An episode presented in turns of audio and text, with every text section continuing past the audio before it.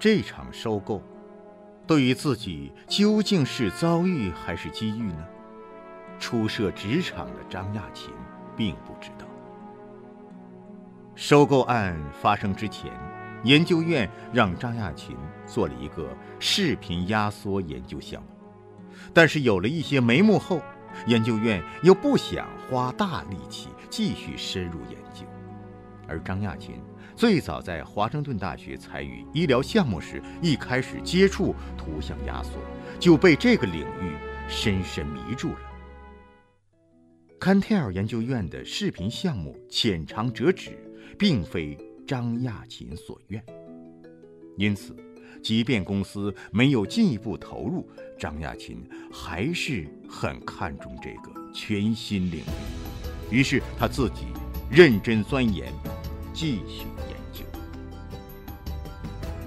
GTE 公司派新老板接管了 Cantel 研究院的工作，张亚勤所在研究院的各项资产、各个研究项目都被进行了严格的审查和评定。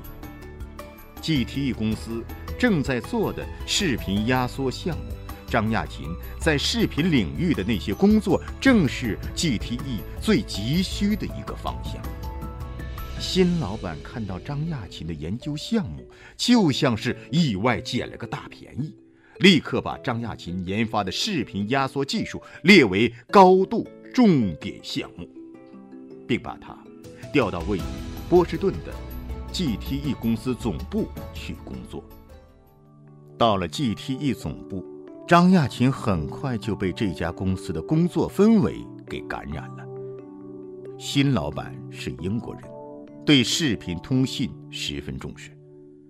作为内行人，他很明白张亚勤的研究之价值所在，最大限度地给张亚勤的研发工作提供支持。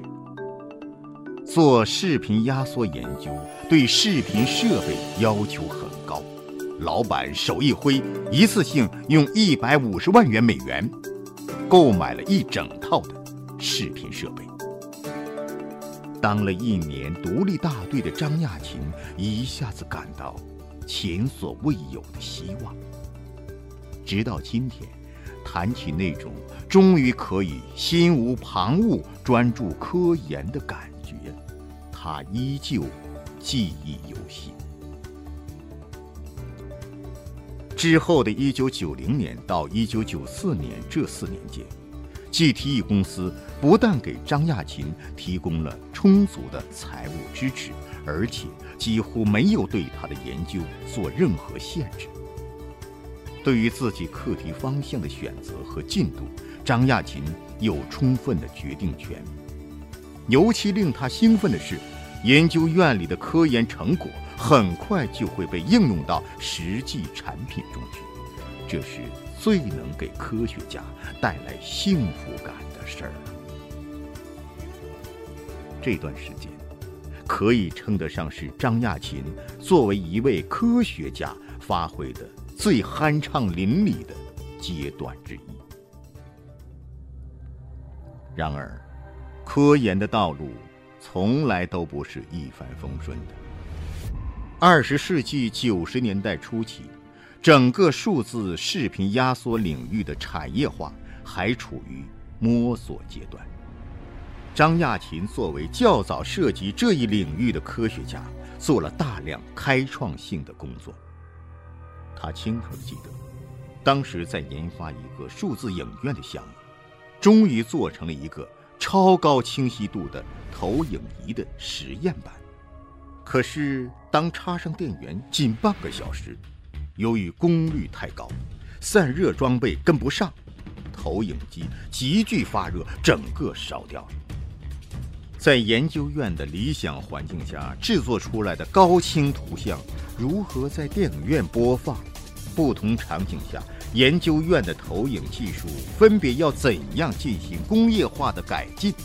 视频通过什么介质传输？视频信息如何存储？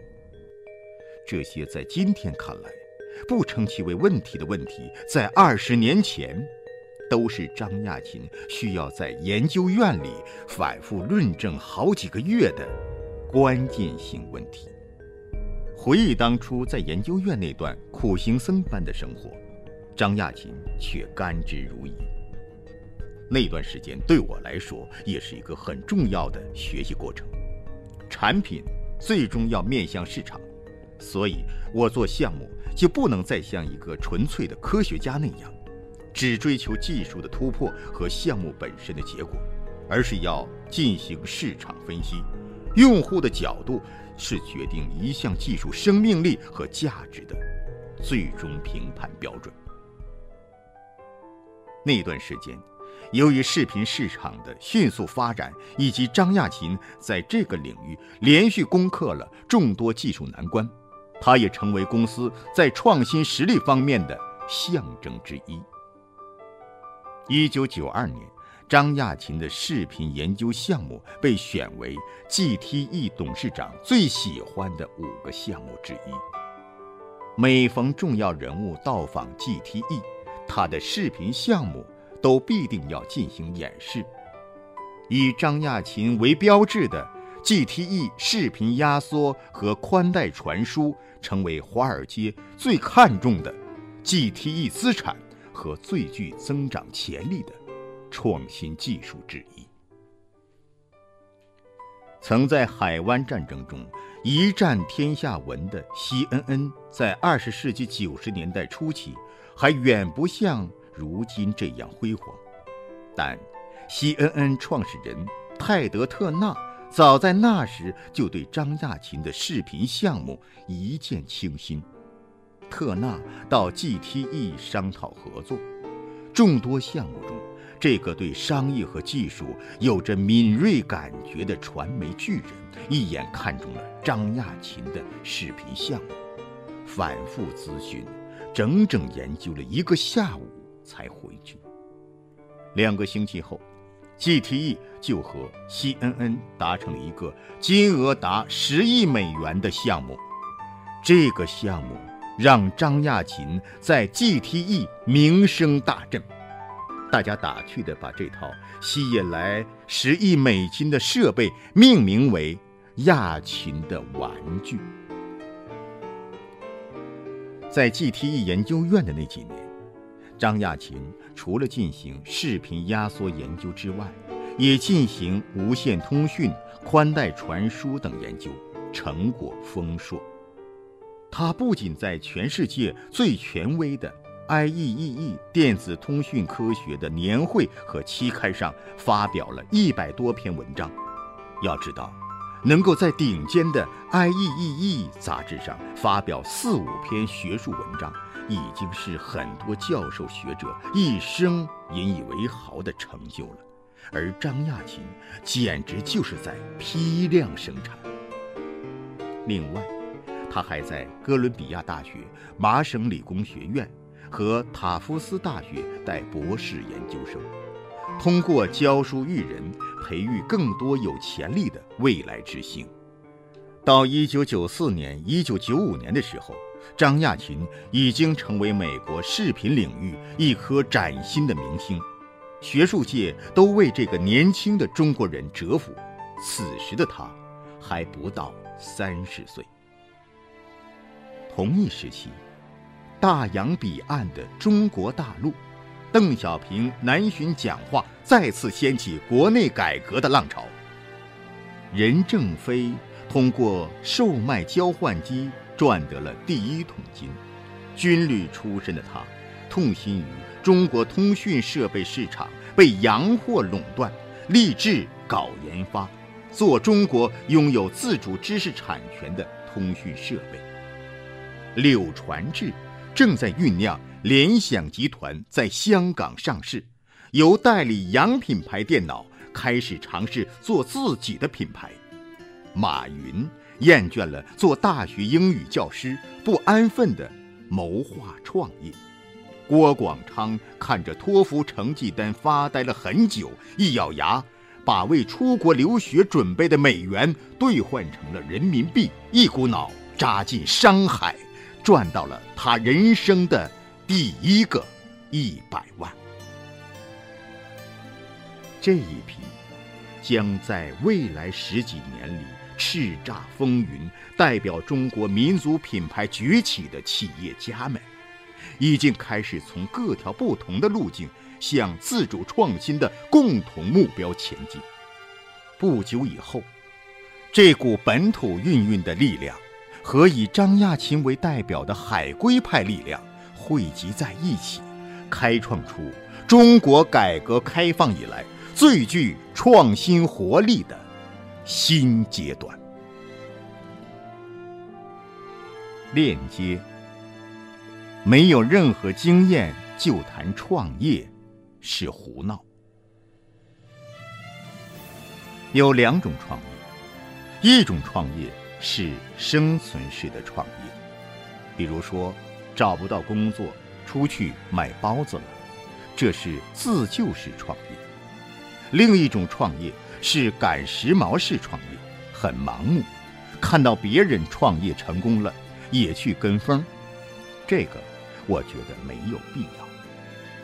在经济萧条的时候，很多人会找不到工作。这是一个现实，这个时候就要做各种就业准备，未必一定要去创业。没有任何经验就谈创业，就是胡闹。处在这一特殊阶段的人，可能做以下几个方面的准备：一，可以再去学校深造；二，不一定要选择本专业的工作。大学本科学的知识实际上是基本素质的训练。对于一个刚刚毕业的学生，不要认为专业那么重要，重要的是你是不是喜欢它，对你的发展前景有没有好处。三，不要在乎薪水。第一份工作是一个打基础的过程。一个人一辈子可能会换很多份工作，到最后大家都只能选择一个工作方向。当你在这个方向做到一定程度的时候，你就会成为领导者。四，正确认识民企。民企当然有好处，民企有完整的制度和文化。可是大学毕业生也可以到一些新创立的公司参与实践，在那里你可能会有更大的影响力。尽管在 GTE 取得了骄人的成绩。但这还远不是张亚勤科研道路上的巅峰。在 GTE 工作到第五个年头的时候，另一个机遇悄悄来临。一九九四年，张亚勤进入了桑纳福研究院。说起科技公司，大家更多提到的是微软、谷歌、苹果、IBM 等大红大紫的明星公司。而桑纳福这个名字让很多人都比较陌生。桑纳福公司的创始人戴维·桑纳福是美国商业广播和电视产业的先驱，一手创办了美国全国广播公司 NBC，更终其一生领导美国无线电公司 RCA 纵横通讯传播领域。RCA 在美国家喻户晓。与洛克菲勒石油公司、福特汽车、通用电气等公司齐名，是美国的国家名片。由于戴维·桑纳福在通讯领域的杰出贡献，二战期间被授予将军头衔。位于新泽西州普林斯顿的桑纳福公司原名 RCA 研究院，是世界顶尖电子科技的圣殿。人们日常生活中常用的调幅无线电、彩色电视机、CCD 照相机、LCD 显示器、录像机等电子通讯产品，几乎都是桑纳福研究院研发出来的。由此可见，他对美国乃至世界的贡献。张亚勤曾经在普林斯顿一次同学聚会之后路过桑纳福。当时，他指着对面桑纳福研究院的大楼，对妻子汪建说：“美国有四大研究院：IBM 研究院、施勒帕克研究中心、贝尔研究院和桑纳福研究院。桑纳福是世界电子科学的摇篮。”说这话的时候，张亚勤还怀揣着对桑纳福的敬仰。而他和妻子都没有想到，短短几年之后，他也会成为桑纳福研究院的一员。桑纳福研究院的老板吉姆·卡恩斯慧眼识英才，力邀张亚勤加盟。张亚勤评价，卡恩斯是除自己的博士生导师瑞曼德·比克赫尔茨教授外，另一位使他终生受益的大师。吉姆·卡恩斯的长远眼光和宏观视野相当出色，他的思维与众不同，常常着眼于别人想不到的领域，譬如人类将来会怎么样，新技术将要朝什么方向走，科学研究大方向走势如何。吉姆·卡恩斯帮我打开了更广阔的门，改变了我思考问题的方式。每次和他谈话，都有一种。海阔天空的感觉，跟他聊短短几分钟就可以改变你的整个思路。张亚勤对这位大师由衷钦佩，他是真正的高手。和这样的高手在一起，会让人觉得世界越来越大。张亚勤不再把自己局限在纯粹的科学报告里。新的兴奋点层出不穷，视野也变得开阔起来。在吉姆·卡恩斯面前，你会觉得自己心里那些琐碎的烦恼都不值一提，因为有那么多关乎人类生活方式的巨大变革在前方等着你。到桑纳福，是我特别好的选择。张亚勤进入桑纳福之后。所面对的工作不再是单纯的科研工作，他不得不越来越多地考虑市场问题。之前他所在的 GTE 研究院相当于科学院性质，科研经费都是由公司供给。张亚勤在那里是一个单纯的科研人员，即使做市场分析，也并不需要真正冲到第一线。而在桑纳福研究院。一切都要面向市场。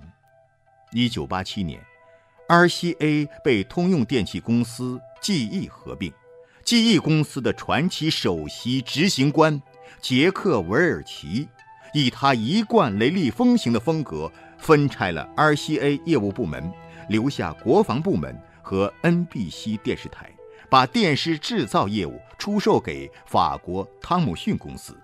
把桑纳福研究院与 SRI 斯坦福研究院合并，威尔奇仍然兼任桑纳福董事长。之后，桑纳福得到了四亿美元作为换取研究院所有专利的筹码。从那之后，这家研究院就拿着这四亿美元开始自谋生路。当时，桑纳福研究院。一共有一千二百多人，百分之七十以上的人拥有博士学位。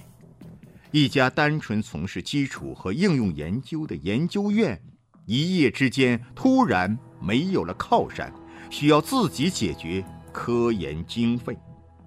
要想生存下去，就必须要争取项目，创造利润，创造利润。意味着大家研究出来的技术一定要面向市场，不但要实用，而且要领先。对于一直做研究的张亚勤来说，这是一个非常艰难的转型。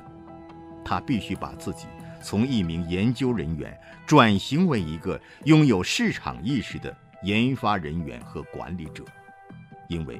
加入桑纳福的时候，张亚勤开始管理一个不到十人的小团队，十个科学家按每人每年三十万美元的经费来算，他需要找到至少三百万美元的项目，才能支付整个团队的开支。尽管只是一个不到十人的微型团队，但。麻雀虽小，五脏俱全，研究、技术、市场等等都要兼顾，无异于自主创业。张亚勤所面对的是并不确定的未来。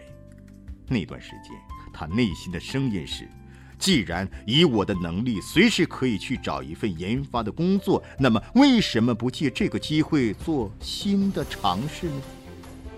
从此，他开始了一场轰轰烈烈的新的战役。一九九七年，在庆祝桑纳福重组十周年的晚会上，张亚勤第一次见到威尔奇。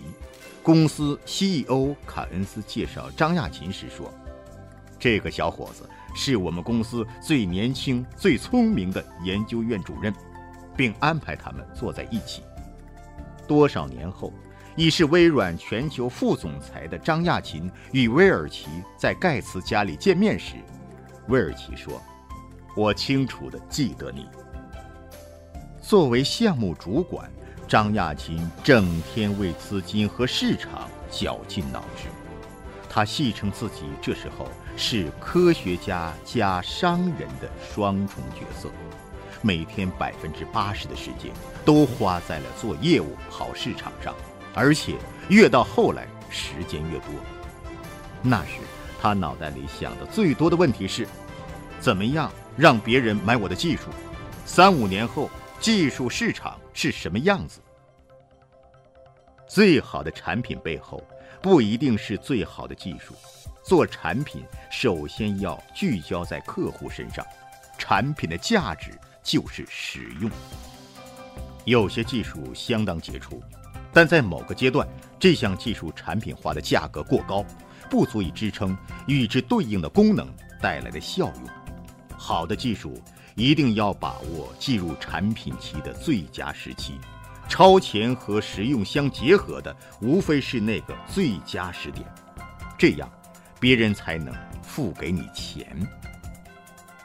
这些，就是他当年跑市场的时候逐渐总结的心得。跑市场也意味着东奔西跑的操劳。那段时间，张亚勤是满世界飞，今天还在圣保罗，明天就要飞到德国、日本、韩国。去桑纳福之前，张亚勤接触的人多以学术界的科学家为主，开学术会议讨论的也只是学术议题。如今面对客户就完全不同了。最开始和客户谈判的时候。张亚勤的科学家思维还没转过弯来，思考的都是专利和整个商务模式的问题。用张亚勤的话说，刚开始和人家谈项目，我首先考虑的是技术有没有意义，项目做出来之后对科学、对产业影响多大，很少去考虑这个项目本身有多大的既得利益。这是一种典型的技术导向的思维方式。而对方则从企业的角度谈判，是首先看市场，然后制定战略，最后才看技术，做研究。